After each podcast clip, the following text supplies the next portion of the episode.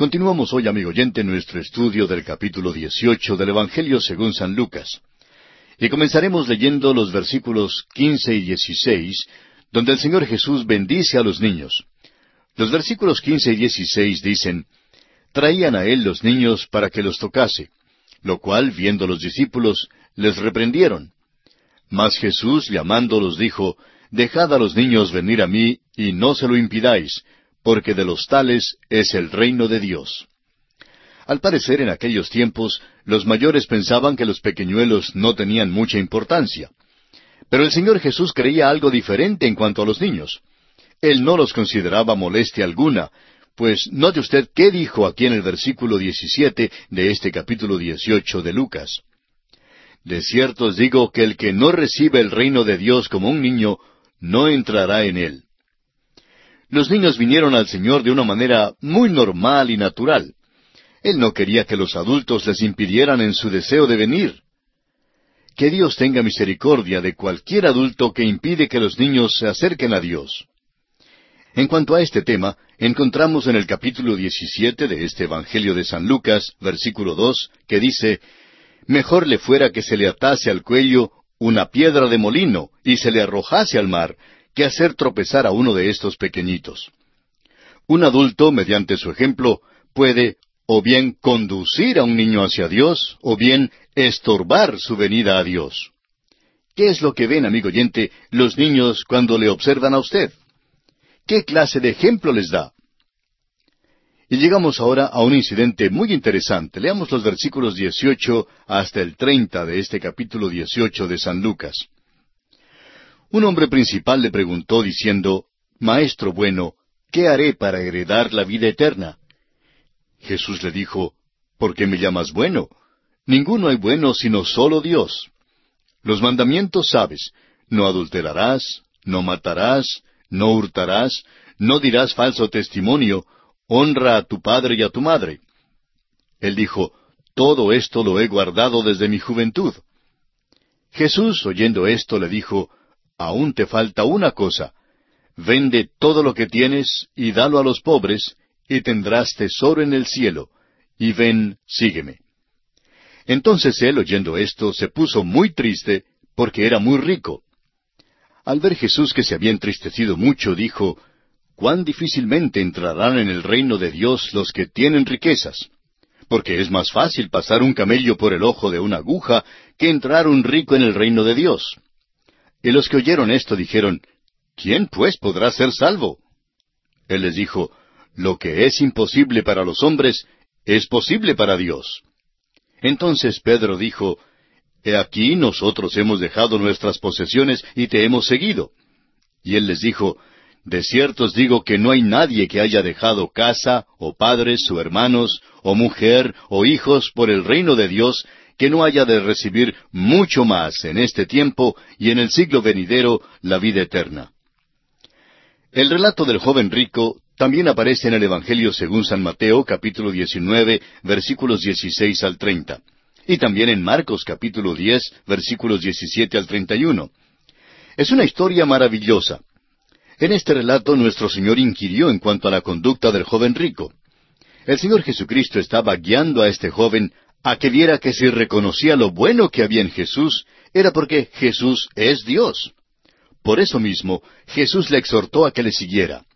Esto le habría guiado a aceptar a Jesús como los discípulos le habían aceptado, como el Cristo, el Hijo del Dios viviente. Como quizá usted ya lo sabe, los diez mandamientos están divididos en dos secciones. La primera concierne a las relaciones que el hombre debe tener con Dios. Y luego, la segunda parte de los diez mandamientos, la segunda sección, tiene que ver con las relaciones que el hombre debe tener con sus semejantes. Pues bien, en este caso, el Señor Jesús confrontó a este joven rico con la segunda sección de los diez mandamientos, o sea, los que gobiernan las relaciones entre los hombres. Y lo sorprendente es que este joven aparentemente estaba cumpliendo con estos mandamientos. Pero entonces Jesús le preguntó en cuanto a sus relaciones con Dios. Y ahí estaba su problema. Jesús le insta, pues, a poner a Dios en primer lugar, a vender todas sus posesiones y entonces seguirle como discípulo. Pero este joven rico había puesto sus propias riquezas en el primer lugar, en el lugar que le corresponde a Dios. Con esto, el Señor Jesucristo demostró la imposibilidad del hombre de salvarse a sí mismo. Es necesario abandonarlo todo para entonces seguir a Jesucristo. Ahora, esto de abandonarlo todo, por supuesto, es lo contrario a lo que el hombre carnal desea. Solo Dios puede cambiar y transformar al corazón humano, y así podemos decir que solo Dios puede entonces hacer pasar a un camello por el ojo de una aguja. Dios es el único que puede regenerarnos, darnos una vida nueva con nuevos deseos y nuevos apetitos, un deseo sincero de servir a Dios y a nuestros semejantes. Ahora notemos que a pesar de sus faltas y su negativa de aceptar lo que Jesús le dijo, el relato dice que Jesús le amaba. Las riquezas habían separado a este joven de Jesús. Si hubiera seguido a Jesús, este joven habría venido hasta la cruz para su redención, porque Jesús estaba entonces muy cerca a la cruz. Ahora, ¿quién era este joven? No lo sabemos. Puede que sea usted mismo, amigo oyente, y esto tampoco lo sabemos. Pero lo que sí sabemos es que Él le ama a usted y desea su salvación. Ahora, en los versículos 31 al 34, Jesús predice otra vez su muerte y resurrección. Y no vamos a entrar en explicaciones detalladas en cuanto a este pasaje, porque ya lo consideramos ampliamente en nuestro estudio de los Evangelios de Mateo y Marcos. Solamente vamos a leer estos versículos 31 al 34 del capítulo 18 de San Lucas. Tomando Jesús a los doce, les dijo, He aquí subimos a Jerusalén, y se cumplirán todas las cosas escritas por los profetas acerca del Hijo del Hombre. Pues será entregado a los gentiles, y será escarnecido, y afrentado, y escupido. Y después que le hayan azotado, le matarán. Mas al tercer día resucitará. Pero ellos nada comprendieron de estas cosas, y esta palabra les era encubierta, y no entendían lo que se les decía. Ahora, en los versículos 35 al 43, los versículos finales de este capítulo 18 del Evangelio según San Lucas, Jesús sana a un ciego al entrar en Jericó. ¿Todavía tiene usted su Biblia abierta? Bueno, entonces siga conmigo la lectura de los versículos 35 al 43. Aconteció que acercándose Jesús a Jericó, un ciego estaba sentado junto al camino mendigando. Y al oír a la multitud que pasaba, preguntó qué era aquello y le dijeron que pasaba Jesús Nazareno. Entonces dio voces diciendo, Jesús, hijo de David, ten misericordia de mí. Y los que iban delante le reprendían para que callase, pero él clamaba mucho más, Hijo de David, ten misericordia de mí. Jesús entonces, deteniéndose, mandó traerle a su presencia, y cuando llegó le preguntó, diciendo, ¿Qué quieres que te haga? Y él dijo, Señor, que reciba la vista. Jesús le dijo, Recíbela, tu fe te ha salvado.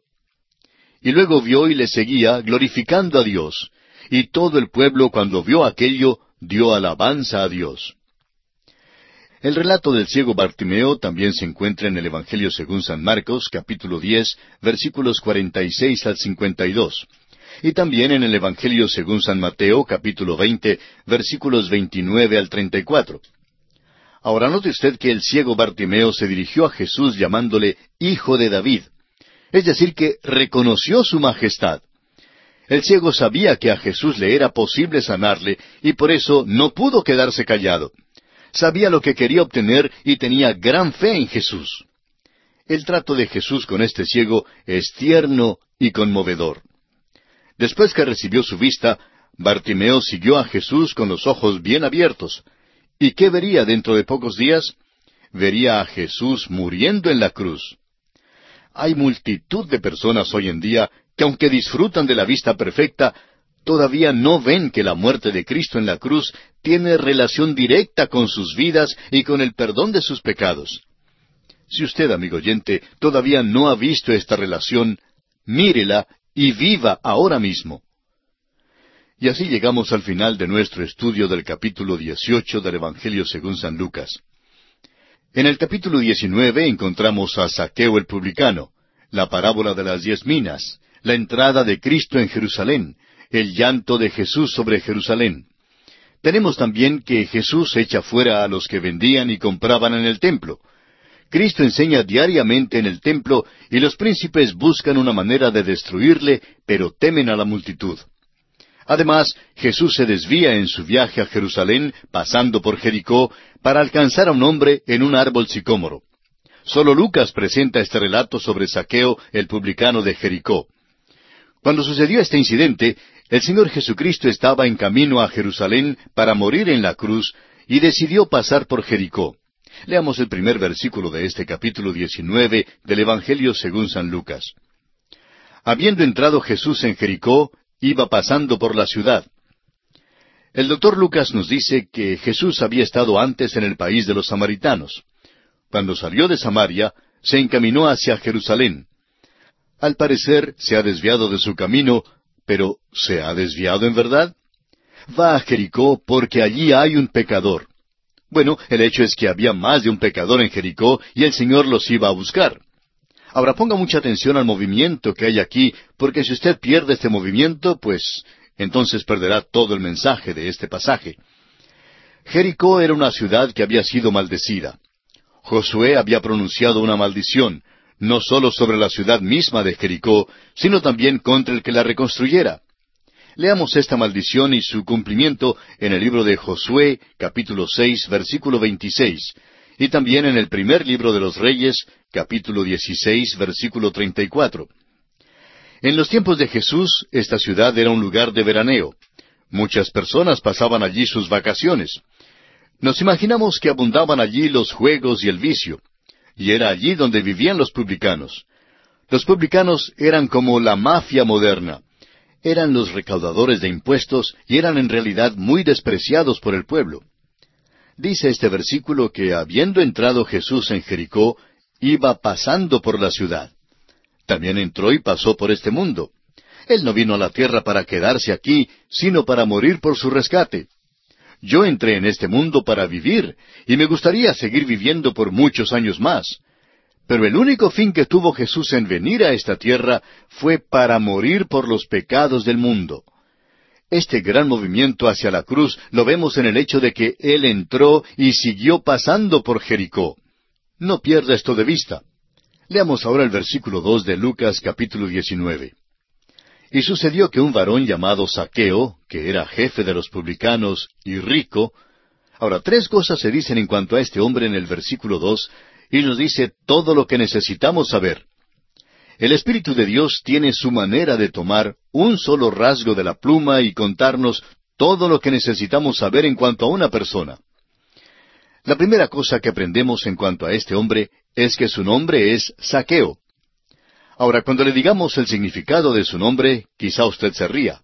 Pues bien, el significado del nombre Saqueo es puro. Imagínese usted, un publicano que pudiese ser puro. Claro que le pusieron ese nombre cuando era bebé. Su padre y su madre le miraron y creyeron que era el bebé más precioso en todo el mundo. Al crecer Saqueo, debe haber habido mucha diversión en Jericó cuando lo llamaban por su nombre. Dirían, Hola, puro. ¡Qué nombre para un recaudador de impuestos! Podemos comprender cómo se sentían sus padres cuando criaban a su niño tan dulce e inocente. El doctor Magui, autor de estos estudios bíblicos, pastor con largos años de experiencia, contaba que tenía un nietecito que era una de las cosas más grandes que jamás haya tenido.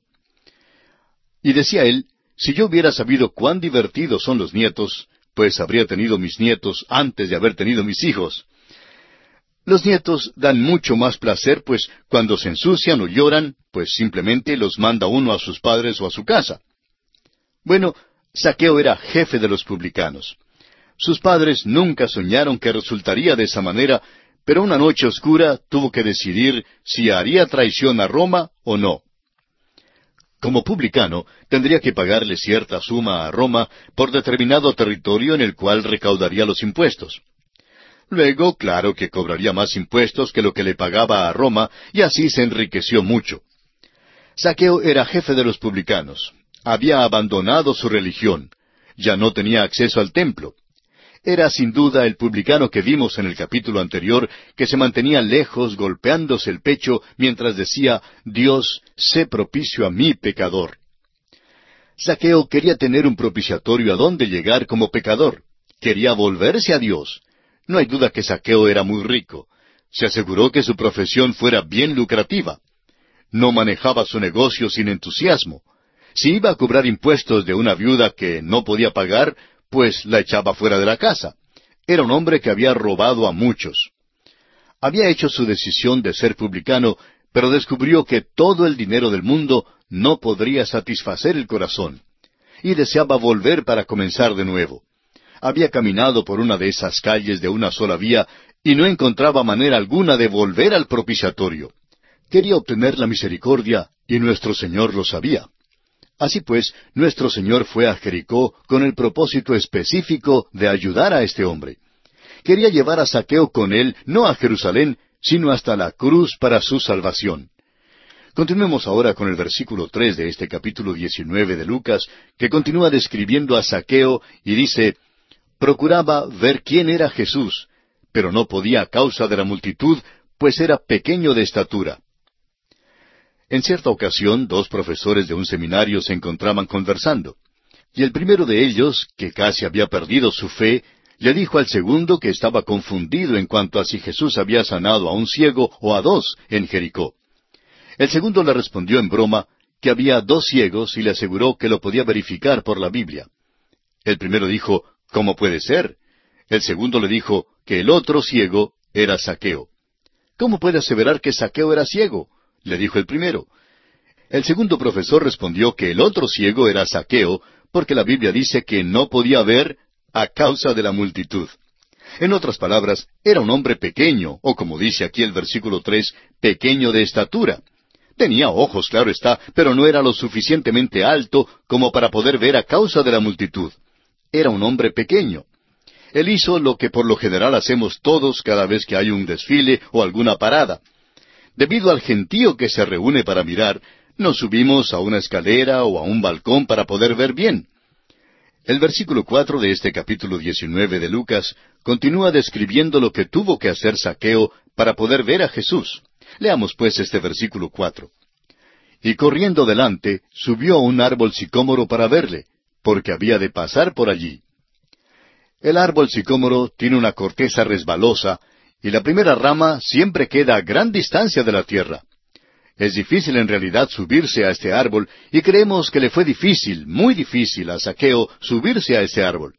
Como la primera rama estaba fuera de su alcance, creemos que Saqueo hizo todo lo que pudo y después de un gran esfuerzo al fin logró subirse al árbol y entonces se sentó en una rama entre las hojas. Creyó que nadie le vería allí, pero que él podría ver todo lo que pasaba esperaba y en realidad de verdad Jesús pasó por allí. Ahora nuestro Señor sabía que Saqueo estaba allí, porque pasó por Jericó precisamente para alcanzar a este hombre. Leamos el versículo cinco de este capítulo diecinueve de Lucas. Cuando Jesús llegó a aquel lugar, mirando hacia arriba, le vio y le dijo, Saqueo, date prisa, desciende, porque hoy es necesario que pose yo en tu casa. Cuando nuestro Señor miró al árbol sicómoro y vio allá a Saqueo, creemos que se rió. Es verdad que el texto no dice que se rió, pero es difícil leer este relato sin encontrar algo de humor aquí. El Señor pues miró hacia el árbol como diciendo, Bueno, Saqueo, querías verme. En realidad te costó mucho trabajo subir a ese árbol. Ahora apúrate y bájate de allí. ¿Apúrate? Este pobre hombre había pasado casi la mitad de un día subiéndose a ese árbol pero no le costó tanto trabajo bajarse. ¿Sabe? Es que eh, siempre es más fácil bajarse que subirse a un árbol. Pues bien, nuestro Señor le dijo, es necesario que pose yo en tu casa. Ahora note usted que Jesús no se detuvo en la casa del alcalde, ni en la casa de un fariseo, ni tampoco en la casa de ninguna persona prominente. Se fue a la casa de un publicano. Ahora lo que sigue en esta historia es sumamente interesante pero vamos a detenernos aquí por esta ocasión porque nuestro tiempo ya se ha agotado. En nuestro próximo estudio iremos con Jesús a la casa de Saqueo y aprenderemos algo de esa visita importante y esperamos que usted ha de acompañarnos.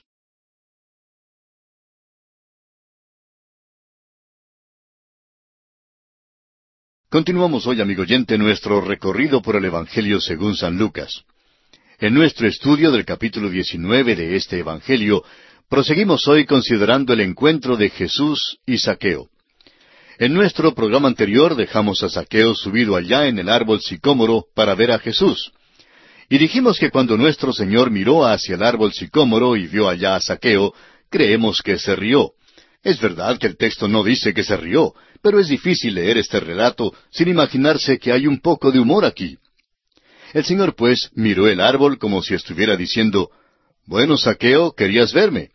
En realidad te costó mucho trabajo subir a ese árbol, pero ahora apúrate y bájate de allí. Apúrate. Este hombre había pasado casi la mitad de un día subiéndose a ese árbol, pero no le costó tanto trabajo bajarse. Y es que siempre es más fácil bajarse que subirse a un árbol. Pues bien, nuestro Señor continuó diciéndole, es necesario que pose yo en tu casa. Ahora, ¿notó usted que el Señor Jesús no se detuvo en la casa del alcalde ni en la casa de un fariseo? Es decir, no se detuvo en la casa de ninguna persona prominente. Se fue a la casa de un publicano. Continuamos hoy este relato leyendo los versículos seis y siete de este capítulo diecinueve de San Lucas. Entonces él, es decir, Saqueo, descendió a prisa y le recibió gozoso. Al ver esto, todos murmuraban diciendo que había entrado a posar con un hombre pecador. Ahora Saqueo se divierte. Para él esta era una ocasión gozosa, pero todos murmuraban, nos dice el versículo siete. Ahora, ¿quiénes eran esos todos? Era el grupo cuchicheante que decía cosas como, Oye, fíjate que ese Jesús es amigo de borrachos y pecadores. Yo lo vi entrar en la casa de un publicano. Imagínate que se vaya a cenar en la casa de un hombre pecador. Hubo un lapso de tiempo, aunque no se nos dice cuánto. Jesús cenó con saqueo pero aparentemente no se quedó toda la noche. Cerraron la puerta y la multitud se quedó afuera chismeando, pero nadie sabía en realidad lo que pasaba adentro. Al fin la puerta se abrió y allí se paró Saqueo. Ahora el versículo ocho de este capítulo diecinueve de Lucas dice Entonces Saqueo, puesto en pie, dijo al Señor He aquí, Señor, la mitad de mis bienes doy a los pobres, y si en algo he defraudado a alguno, se lo devuelvo cuadruplicado. Algo había sucedido en la vida de este hombre. Confesó que había robado a los pobres y prometió restaurar la mitad de sus bienes a los pobres y devolver cuadruplicado a aquellos a quienes había defraudado. Se estaba comportando según la ley mosaica. ¿Recuerda usted que estudiamos esto allá en el capítulo 22 de Éxodo? Leamos el versículo uno de Éxodo 22 para refrescar la memoria. Cuando alguno hurtare buey u oveja y lo degollare o vendiere, por aquel buey pagará cinco bueyes, y por aquella oveja cuatro ovejas. Algo pues había pasado en el corazón de Saqueo, y ahora era un hombre nuevo. No se nos da ningún relato en cuanto a la conversación que hubo entre Saqueo y nuestro Señor Jesucristo. Por alguna razón, el Espíritu Santo no nos dio el relato de lo que tuvo lugar entre estos dos hombres. Sin embargo, debemos tener en cuenta que cuando nuestro Señor hablaba con los hombres, su costumbre era hablar en cuanto a dos cosas. Primero, las necesidades del hombre, y en segundo lugar, el poder de Dios para suplir esas necesidades. No le era necesario a Jesús decirle a Saqueo que él era un pecador. Saqueo sabía que era pecador, y todo el mundo también lo sabía.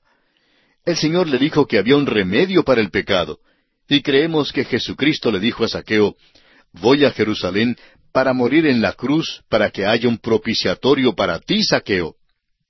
Ahora lo que sí sabemos, según el versículo nueve, es que Jesús le dijo, Hoy ha venido la salvación a esta casa, por cuanto él también es hijo de Abraham. Como hijo de Abraham, Saqueo había sido excluido del propiciatorio en el templo cuando se hizo publicano. Pero ese propiciatorio señalaba al Señor Jesucristo y a su sangre que sería derramada por todos nosotros en la cruz.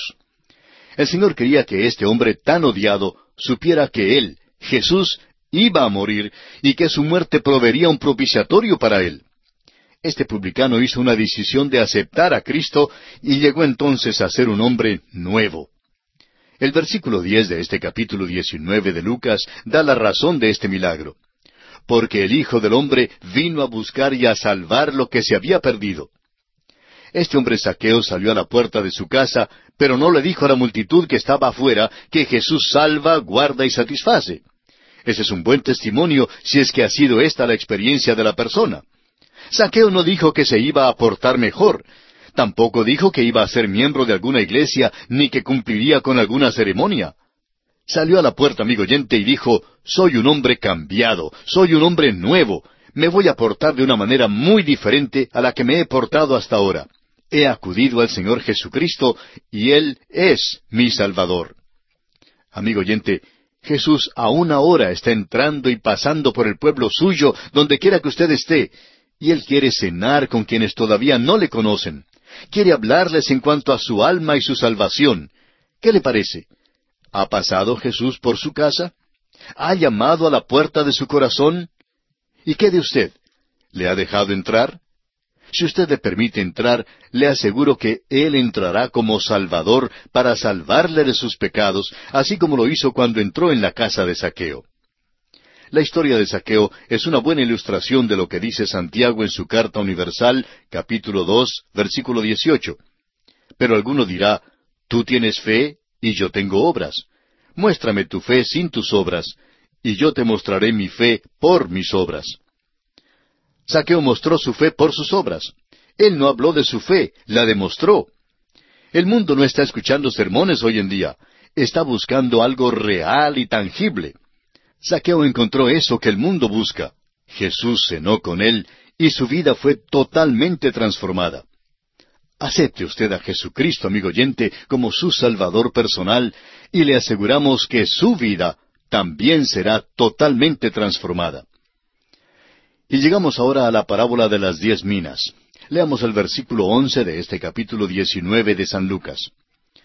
Oyendo ellos estas cosas, prosiguió Jesús y dijo una parábola, por cuanto estaba cerca de Jerusalén, y ellos pensaban que el reino de Dios se manifestaría inmediatamente. Ahora no olvidemos que Jesús iba a Jerusalén para morir. Muchos de sus seguidores y aun sus apóstoles pensaban que el reino estaba ya por establecerse en la tierra. Pero no era así. Cristo iba a su muerte y la venida del reino iba a ser pospuesta hasta que viniera por segunda vez. Ahora en el versículo doce de este capítulo diecinueve de Lucas, el Señor Jesús dijo pues, un hombre noble se fue a un país lejano para recibir un reino y volver. Ahora en nuestro tiempo Jesús ha vuelto al cielo, y él recibirá el reino de su Padre y no de nosotros. Nosotros no hemos votado para elegirlo como rey. Cuando venga la próxima vez, Él quebrantará a sus enemigos con vara de hierro. Él no está pidiendo que votemos por Él la próxima vez que venga. Los hombres o bien le recibirán o serán destruidos. Él vino la primera vez como Salvador, pero la próxima vez vendrá como juez. Ahora Él no está físicamente en la tierra hoy. Ha ido para recibir un reino. Y algún día no muy lejano vendrá otra vez. Continuemos con los versículos trece y catorce de Lucas diecinueve. Y llamando a diez siervos suyos, les dio diez minas, y les dijo, Negociad entre tanto que vengo.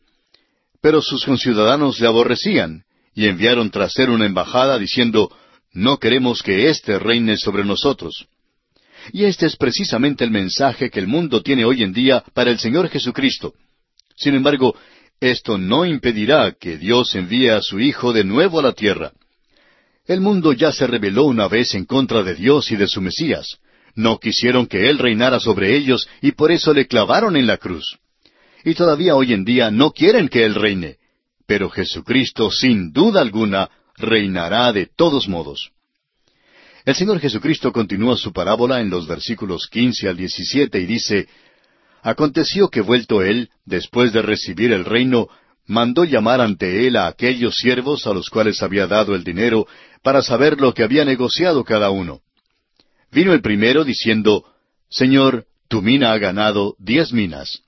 Él le dijo, Está bien, buen siervo, por cuanto en lo poco has sido fiel, tendrás autoridad sobre diez ciudades. Mientras él está ausente, amigo oyente, le ha dado a usted una mina. Él ha dado a cada uno de sus siervos una oportunidad, y es esa oportunidad lo que representa esta mina. A usted le corresponde ser fiel en lo que Él ha puesto bajo su cuidado como mayordomo. Su mina puede ser una ciudad entera, un grupito de personas o un hogar. Sea lo que sea, amigo oyente, usted tiene que ser fiel. Algunos pueden ganar cinco minas y otros diez minas mientras el Señor esté ausente, pero cuando Él venga de nuevo, le recompensará en base a su fidelidad. Prosigamos con los versículos 18 al 27 de Lucas 19. Vino otro diciendo, Señor, tu mina ha producido cinco minas. Y también a éste dijo, Tú también sé sobre cinco ciudades. Vino otro diciendo, Señor, aquí está tu mina, la cual he tenido guardada en un pañuelo, porque tuve miedo de ti por cuanto eres hombre severo, que tomas lo que no pusiste y ciegas lo que no sembraste. Entonces él le dijo, Mal siervo, por tu propia boca te juzgo. ¿Sabías que yo era hombre severo, que tomo lo que no puse y que ciego lo que no sembré? ¿Por qué pues no pusiste mi dinero en el banco para que al volver yo lo hubiera recibido con los intereses? Y dijo a los que estaban presentes, Quitadle la mina y dadla al que tiene las diez minas. Ellos le dijeron, Señor, tiene diez minas. Pues yo os digo que a todo el que tiene se le dará, mas al que no tiene, aun lo que tiene se le quitará. Y también a aquellos mis enemigos que no querían que yo reinase sobre ellos, traedlos acá y decapitadlos delante de mí. Qué tremendo es el énfasis que hace esta parábola sobre el hecho de que tenemos que ser fieles. Tenemos que hacer buen uso de nuestras oportunidades y privilegios y dones. La verdad es que lo que no usamos, amigo oyente, lo perdemos. La parábola ha mostrado cuán trágico es ser infiel en nuestro servicio. Luego sigue el Señor hablando en cuanto a aquellos que realmente le rechazan. Y es que esto es lo que hacía Jerusalén. No querían que Jesucristo reinara sobre ellos. La nación ya le había rechazado y así Él va a morir. Veamos ahora el versículo 28. Dicho esto, iba adelante subiendo a Jerusalén. Y ahora en los versículos 29 al 40 encontramos la entrada de Jesús a Jerusalén. Y amigo oyente, ¿todavía tiene usted su Biblia abierta en el capítulo 19 de San Lucas? Pues espero que sí, porque es importante, como lo hemos señalado en otras ocasiones, que usted lea juntamente con nosotros cada versículo que consideremos para que usted se familiarice con el tema que precisamente estamos tratando. Así es que leamos juntos los versículos 29 al 40 de este capítulo 19 de San Lucas. Y aconteció que llegando cerca de Betfagé y de Betania, al monte que se llama de los olivos, envió dos de sus discípulos, diciendo, Id a la aldea de enfrente, y al entrar en ella hallaréis un pollino atado, en el cual ningún hombre ha montado jamás. Desatadlo y traedlo. Y si alguien os preguntare, ¿por qué lo desatáis? Le responderéis así, porque el Señor lo necesita. Fueron los que habían sido enviados y hallaron como les dijo. Y cuando desataban el pollino, sus dueños les dijeron, ¿por qué desatáis el pollino? Ellos dijeron, porque el Señor lo necesita y lo trajeron a Jesús. Y habiendo echado sus mantos sobre el pollino, subieron a Jesús encima. Y a su paso tendían sus mantos por el camino. Cuando llegaban ya cerca de la bajada del monte de los olivos, toda la multitud de los discípulos, gozándose, comenzó a alabar a Dios a grandes voces por todas las maravillas que habían visto, diciendo, Bendito el Rey que viene en el nombre del Señor, paz en el cielo y gloria en las alturas. Entonces algunos de los fariseos de entre la multitud le dijeron, Maestro, reprende a tus discípulos. Él respondiendo les dijo, Os digo que si éstos callaran, las piedras clamarían. La entrada de Jesús en Jerusalén es algo que relatan todos los cuatro evangelios. Esta entrada de Jesús debe haber sido algo muy hermoso y por eso ha captado la imaginación de muchos artistas. Sin embargo, apenas podemos llamarla una entrada triunfal. Es verdad que Jerusalén quedó conmovida, pero no le aceptó. Al contrario, después de una semana, la multitud le rechazó en pleno y le dio muerte. La misma multitud que cantaba Osana, más adelante en aquella misma semana gritaba Crucifícale. Lo impresionante es que Jesús se coloca delante de la ciudad públicamente y demanda una decisión del pueblo. Hasta aquí había venido sin bulla alguna a la ciudad y también se había retirado calladamente. Pero esta vez fue muy diferente. Aún sus propios discípulos no supieron el significado de su entrada sino hasta más tarde. En Juan 12, 16 leemos, Estas cosas no las entendieron sus discípulos al principio, pero cuando Jesús fue glorificado, entonces se acordaron de que estas cosas estaban escritas acerca de Él y de que se las habían hecho. Jesucristo obligó a Jerusalén a considerar sus reclamos por última vez, pero fue rechazado. Su segunda venida entonces será la verdadera entrada triunfal. Y ahora en los versículos 41 al 44 encontramos el llanto de Jesús sobre Jerusalén. Leamos estos versículos. Y cuando llegó cerca de la ciudad, al verla, lloró sobre ella, diciendo, Oh, si también tú conocieses, a lo menos en este tu día, lo que es para tu paz. Mas ahora está encubierto de tus ojos, porque vendrán días sobre ti cuando tus enemigos te rodearán con vallado y te sitiarán, y por todas partes te estrecharán, y te derribarán a tierra, y a tus hijos dentro de ti, y no dejarán en ti piedra sobre piedra, por cuanto no conociste el tiempo de tu visitación. Las cosas que son necesarias para su paz todavía están ocultas de los ojos de ellos. En el salón de una convención en Jerusalén hace algún tiempo había un letrero prominente escrito sobre una cortina. El letrero decía, La ciencia nos dará la paz en nuestros tiempos. Mire usted eso. La ciencia nos ha dado la bomba atómica y algunas armas devastadoras, pero no nos ha traído la paz. Jesús pudo mirar por los corredores del tiempo y pudo ver todas las cosas en las cuales ellos confiarían para tratar de lograr la paz. Acudirían a todo menos a Él, y fue por eso que Él lloró. Ahora, lo siguiente que encontramos es la purificación que Jesús hace del templo. Leamos los versículos 45 al 48 de este capítulo 19 de Lucas. Y entrando en el templo, comenzó a echar fuera a todos los que vendían y compraban en él, diciéndoles, Escrito está, Mi casa es casa de oración, mas vosotros la habéis hecho cueva de ladrones. Y enseñaba cada día en el templo, pero los principales sacerdotes, los escribas y los principales del pueblo procuraban matarle. Y no hallaban nada que pudieran hacerle, porque todo el pueblo estaba suspenso oyéndole. Esta purificación del templo tuvo lugar en el segundo día de su entrada a Jerusalén y fue en un día domingo.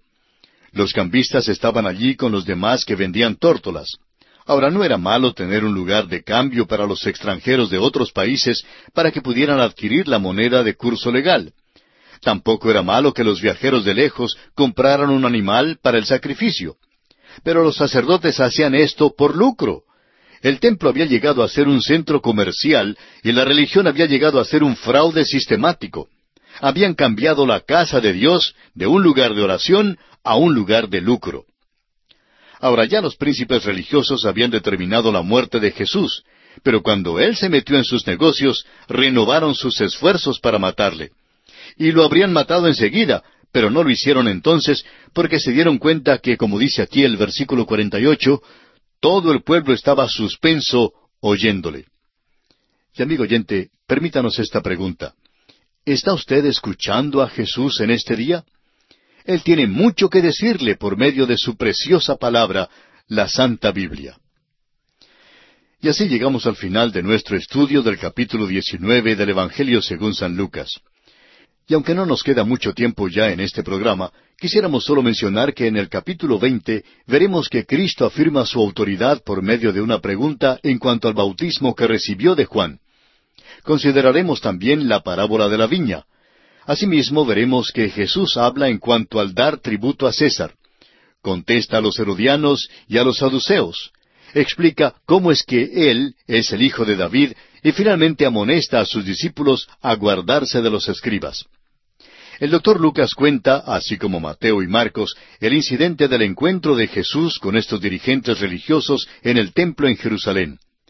Y había, como ya hemos dicho, los herodianos, los fariseos y los saduceos.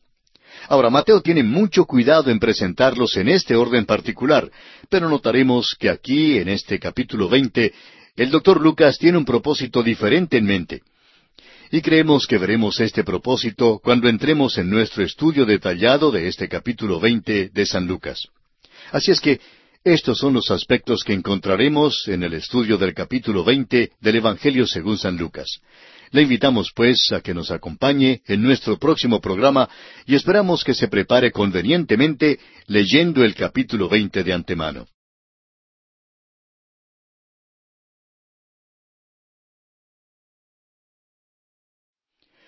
Continuando con nuestro estudio en el Evangelio según San Lucas, llegamos hoy al capítulo 20. En este capítulo, Cristo afirma su autoridad por medio de una pregunta en cuanto al bautismo que recibió de Juan. Consideraremos también la parábola de la viña. Asimismo, encontramos que Jesús habla en cuanto al dar tributo al César. Contesta a los herodianos y a los saduceos. Explica cómo es que Él es el Hijo de David. Y finalmente amonesta a sus discípulos a guardarse de los escribas. Para comenzar nuestro estudio de este capítulo veinte, tenemos el incidente en el cual la autoridad de Jesús es puesta en tela de juicio. Después que Jesús salió de Jericó, se fue directo a Jerusalén.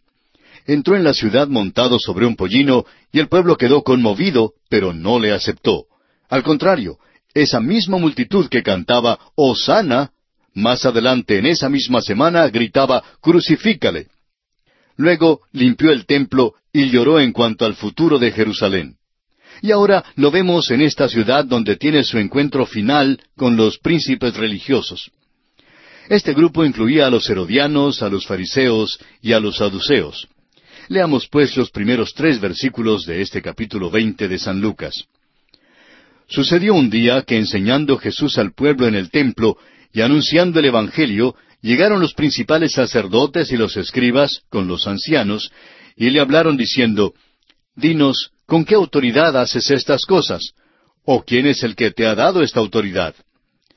Respondiendo Jesús les dijo, Os haré yo también una pregunta. Respondedme. El Señor Jesús entró en el templo todos los días y enseñó hasta cuando fue arrestado en el tiempo de la Pascua. Como ya lo hemos visto en otras ocasiones, Jesucristo acostumbraba a emplear el método socrático de contestar una pregunta, es decir, haciendo otra pregunta. Y esta era su pregunta que aparece en el versículo cuatro de este capítulo veinte de Lucas. El bautismo de Juan, ¿Era del cielo o de los hombres? Esta era una pregunta que los príncipes religiosos no pudieron contestar. Tenían que juntarse secretamente para decidir una respuesta. Ahora notemos lo que sigue en los versículos cinco al ocho de este capítulo veinte de San Lucas. Entonces ellos discutían entre sí diciendo, Si decimos del cielo, dirá, ¿por qué pues no le creísteis? Y si decimos de los hombres, todo el pueblo nos apedreará, porque están persuadidos de que Juan era profeta. Y respondieron que no sabían de dónde fuese. Entonces Jesús les dijo, Yo tampoco os diré con qué autoridad hago estas cosas. Con esto vemos que la pregunta de estos líderes religiosos no era honesta ni sincera. Si hubieran estado dispuestos a aceptar a Juan el Bautista, habrían estado dispuestos a aceptar también al Señor Jesucristo. Si hubieran creído a Juan, nunca habrían dudado de la autoridad del Señor Jesús. Aún hoy en día hay muchos que formulan preguntas como ¿de dónde consiguió Caín a su esposa? Bueno, realmente esto no es ningún problema porque Caín se casó con su hermana. Creemos que cuando los hombres hacen preguntas de este tipo, o bien son creyentes simples que no han estudiado la palabra de Dios como debieran, o están haciendo una pregunta engañosa. Tiene que ser una de estas dos cosas porque hay una pregunta que surge antes de hacer una pregunta de este tipo, y esa pregunta es, ¿cree usted la palabra de Dios? Caín tuvo que casarse con su hermana. Ahora, si no se casó con su hermana, ¿quién más había por allí con quien él pudiera casarse? Amigo oyente, Dios espera que utilicemos la cabeza, que usemos nuestra inteligencia y nuestro sentido común. Y el problema hoy en día es que hay mucha gente que cuando se acerca a la Biblia deja su cabeza en alguna otra parte. Y necesitamos usar nuestra cabeza porque la Biblia responderá al bueno y consagrado sentido común. El Señor pues respondió a esta pregunta y diremos que la respondió no respondiéndola. Si estos príncipes religiosos hubieran sido sinceros, habrían recibido una respuesta. Pero ellos simplemente no querían creer la verdad. Ese era el problema con ellos. Y llegamos ahora a la parábola de la viña, una parábola que también aparece en Mateo y en Marcos, y por eso no entraremos en muchos detalles al considerarla. Leamos los versículos nueve hasta el dieciséis de este capítulo veinte de San Lucas. Comenzó luego a decir al pueblo esta parábola. Un hombre plantó una viña, la arrendó a labradores y se ausentó por mucho tiempo y a su tiempo envió un siervo a los labradores para que le diesen del fruto de la viña. pero los labradores le golpearon y le enviaron con las manos vacías. Volvió a enviar otro siervo, mas ellos a éste también, golpeado y afrentado, le enviaron con las manos vacías. Volvió a enviar un tercer siervo, mas ellos también a éste echaron fuera, herido. Entonces el señor de la viña dijo, ¿qué haré? Enviaré a mi hijo amado, quizá cuando le vean a él, le tendrán respeto. Mas los labradores al verle discutían entre sí, diciendo, Este es el heredero, venid matémosle para que la heredad sea nuestra. Y le echaron fuera de la viña y le mataron. ¿Qué pues les hará el Señor de la viña? Vendrá y destruirá a estos labradores y dará su viña a otros. Cuando ellos oyeron esto, dijeron, Dios nos libre. El dueño de la viña envió a sus siervos uno tras otro donde estos labradores para ver cómo andaban las cosas. ¿Y si notó usted lo que dijo el Señor? Uno por uno sus siervos fueron golpeados. De la misma manera, Dios envió profeta tras profeta a Israel, pero todos fueron rechazados.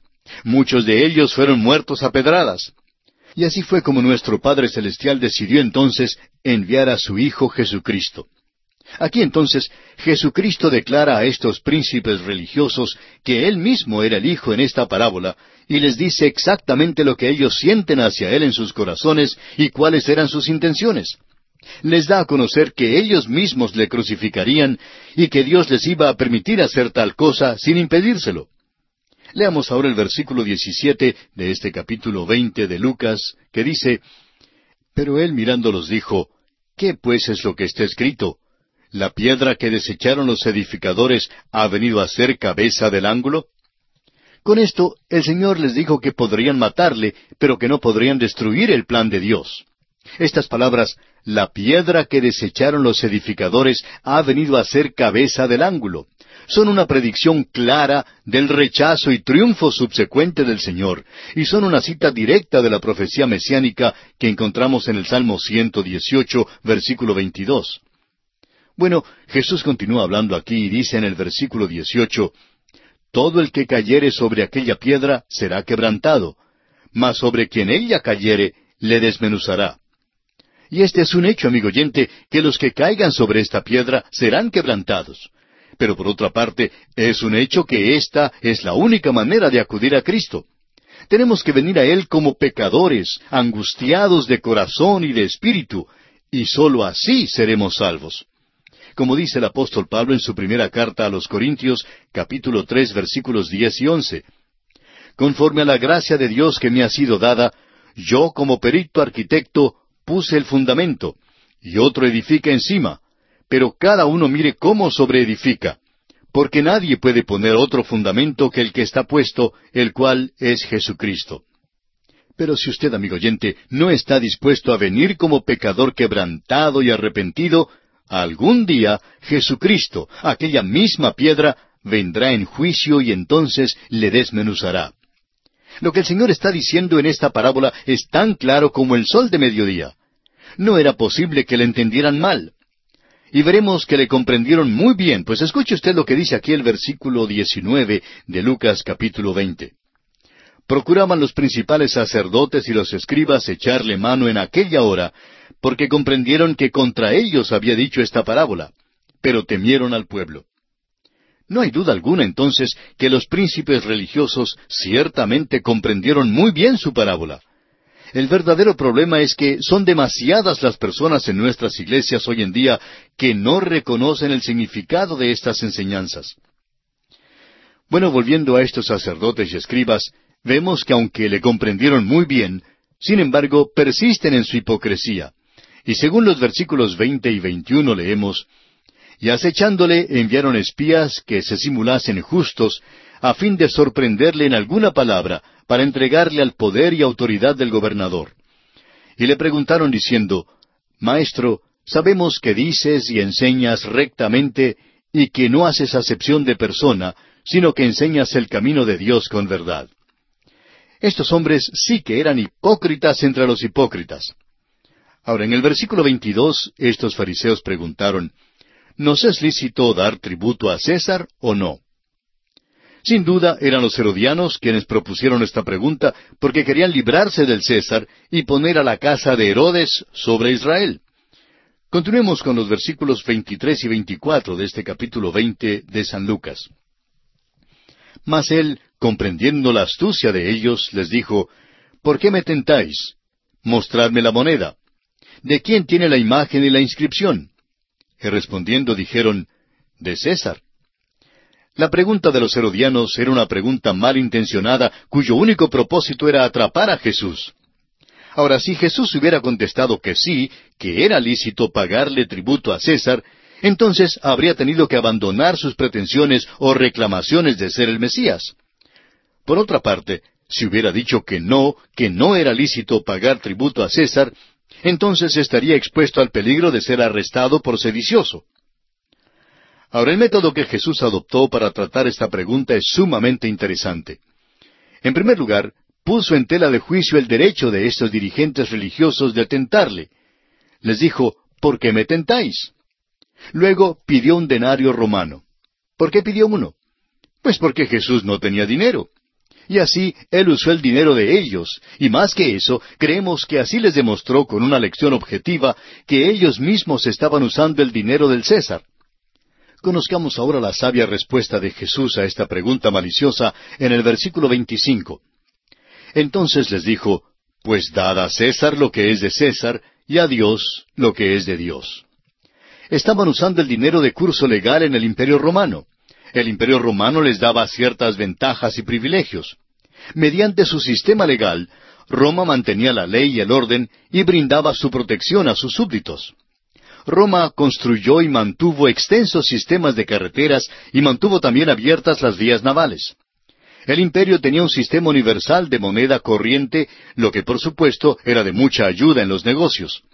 Es natural entonces que los súbditos debieran a Roma algo por el uso de la moneda, las carreteras y por la ley y el orden que imponía.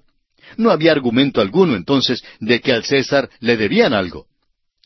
Pero Cristo les recordó que a Dios también le debían algo, porque Él proveía para todas las necesidades básicas, la luz, el aire, el agua y los elementos necesarios para hacer las carreteras y las monedas.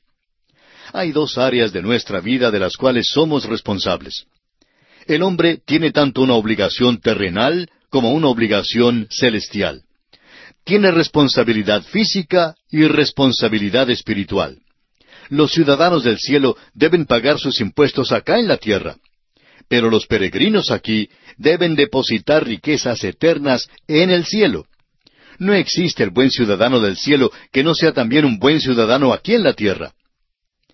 Volviendo ahora a nuestro relato, vemos que los herodianos terminan su interrogatorio y vienen entonces ciertos saduceos con otras preguntas. Leamos el pasaje comprendido entre los versículos 27 al 38 de este capítulo 20 que estamos estudiando aquí en el Evangelio según San Lucas.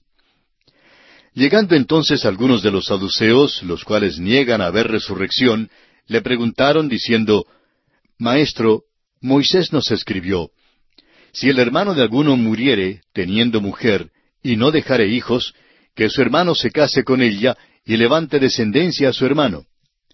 Hubo pues siete hermanos. Y el primero tomó esposa y murió sin hijos. Y la tomó el segundo, el cual también murió sin hijos. La tomó el tercero, y así todos los siete, y murieron sin dejar descendencia. Finalmente murió también la mujer. En la resurrección, pues, ¿de cuál de ellos será mujer, ya que los siete la tuvieron por mujer? Entonces, respondiendo Jesús, les dijo, Los hijos de este siglo se casan y se dan en casamiento, mas los que fueren tenidos por dignos de alcanzar aquel siglo y la resurrección de entre los muertos, ni se casan ni se dan en casamiento, porque no pueden ya más morir, pues son iguales a los ángeles y son hijos de Dios al ser hijos de la resurrección. Pero en cuanto a que los muertos han de resucitar, aun Moisés lo enseñó en el pasaje de la zarza, cuando llama al Señor Dios de Abraham, Dios de Isaac y Dios de Jacob porque Dios no es Dios de muertos, sino de vivos, pues para Él todos viven. Los saduceos eran los de mayor prominencia y los que tenían mayores riquezas, tenían la mayor influencia política. Los saduceos corresponderían a la sección liberal de la iglesia contemporánea, mientras que los fariseos serían como los de la teología más conservadora y ortodoxa. Los saduceos rechazaban todo lo que fuese sobrenatural. Por eso no creían en la resurrección. Pero, créanlo o no, su pregunta surge de una situación creada por el sistema mosaico. Esta es una referencia a la ley que aparece en Deuteronomio capítulo 25, versículos 5 y 6.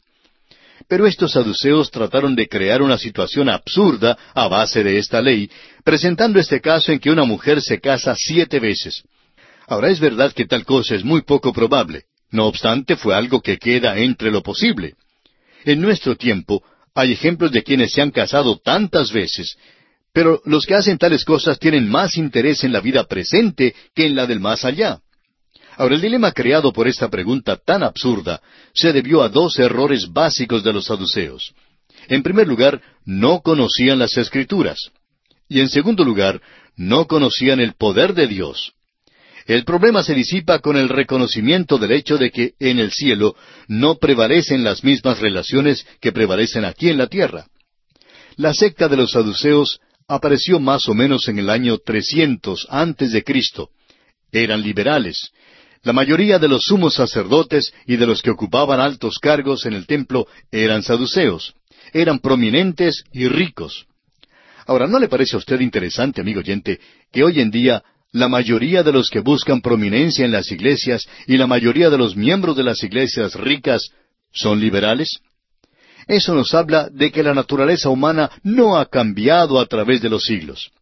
Los saduceos negaban todo lo milagroso, trataban de quitarle a las escrituras todo lo que fuese sobrenatural. Estaban en conflicto directo con los fariseos, quienes sí creían en lo sobrenatural. Los saduceos nunca aceptaron la infalibilidad de las escrituras. Hay una analogía muy notable entre las creencias de los saduceos y el liberalismo teológico de hoy en día. Los hombres más intolerantes que se haya conocido son liberales en su teología. El liberalismo es una divergencia del cristianismo histórico. Ahora, en cuanto al conservatismo y el liberalismo teológico, el doctor Louis Berghoff ha dicho, la diferencia es tan grande entre dos puntos de vista que uno de los dos tendrá que abandonar el término cristiano. Y creemos que el liberal no es cristiano de ninguna manera, pues no está realmente interesado en seguir a Cristo ni en ser su discípulo. Muchas iglesias ya no deben ni siquiera llamarse cristianas. Deben llamarse clubes religiosos o algo por el estilo, porque en realidad no son cristianas. Hubo un tiempo en que los que no habían nacido de nuevo, los no creyentes, permanecían fuera de la iglesia, siendo que negaban la autoridad de la Escritura, la deidad de Cristo y lo sobrenatural, eran considerados como infieles y escépticos. Pero ahora muchos de ellos se encuentran detrás de los mismos púlpitos de las iglesias. Todavía son infieles y escépticos y siguen negando la deidad de Cristo y lo sobrenatural. Pero hoy en día han entrado en la iglesia sin que los cristianos se dieran cuenta. Tal como lo hicieron los saduceos, los liberales de hoy en día han sido muy hábiles políticos y han conquistado mucho también. Los saduceos, pues, eran los enemigos más enconados que tenía Cristo. Y fueron también los principales instigadores de la primera y cruel persecución que sufrió la Iglesia. Todos los enemigos de Cristo perseguían un mismo propósito, la crucifixión de Jesús. Y fue así como los fariseos se unieron a sus adversarios tradicionales, los saduceos, para conseguirlo. El hecho es que los fariseos fueron los líderes en la persecución del Señor Jesucristo. Pero después de la muerte del Señor, los fariseos desistieron de su afán de perseguir. Ya no tenían interés en perseguir a Cristo ni a sus seguidores. Los saduceos, en cambio, continuaron con la persecución de la iglesia. Ahora se puede leer en cuanto a esta persecución en los capítulos tres y cuatro del libro de los Hechos de los Apóstoles. Los liberales del día presente hablan muchísimo en cuanto a la unidad de las iglesias, pero a la vez han causado la división más grande que la iglesia jamás haya conocido. La resurrección fue la prueba decisiva que confrontó a los saduceos, y es también la prueba decisiva que confronta al liberal de hoy. Sin embargo, ambos insisten en que no creen en una resurrección literal. Es interesante notar que no hay ningún relato en las Escrituras en cuanto a algún saduceo que hubiera llegado a Cristo para recibir la salvación. Se nos dice que un fariseo llamado Nicodemo fue convertido. También un rico llamado José de Arimatea aceptó a Cristo como su Salvador.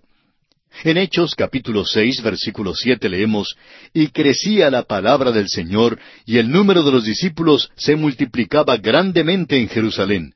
También muchos de los sacerdotes obedecían a la fe. ¿Se fijó usted? Muchos de los sacerdotes llegaron a ser creyentes, pero no hay ninguna constancia de que algún saduceo hubiera llegado a ser cristiano. Bueno, amigo oyente, se nos acabó el tiempo, así es que tenemos que detenernos aquí por esta oportunidad. Continuaremos Dios mediante con este interesante tema en nuestro próximo programa.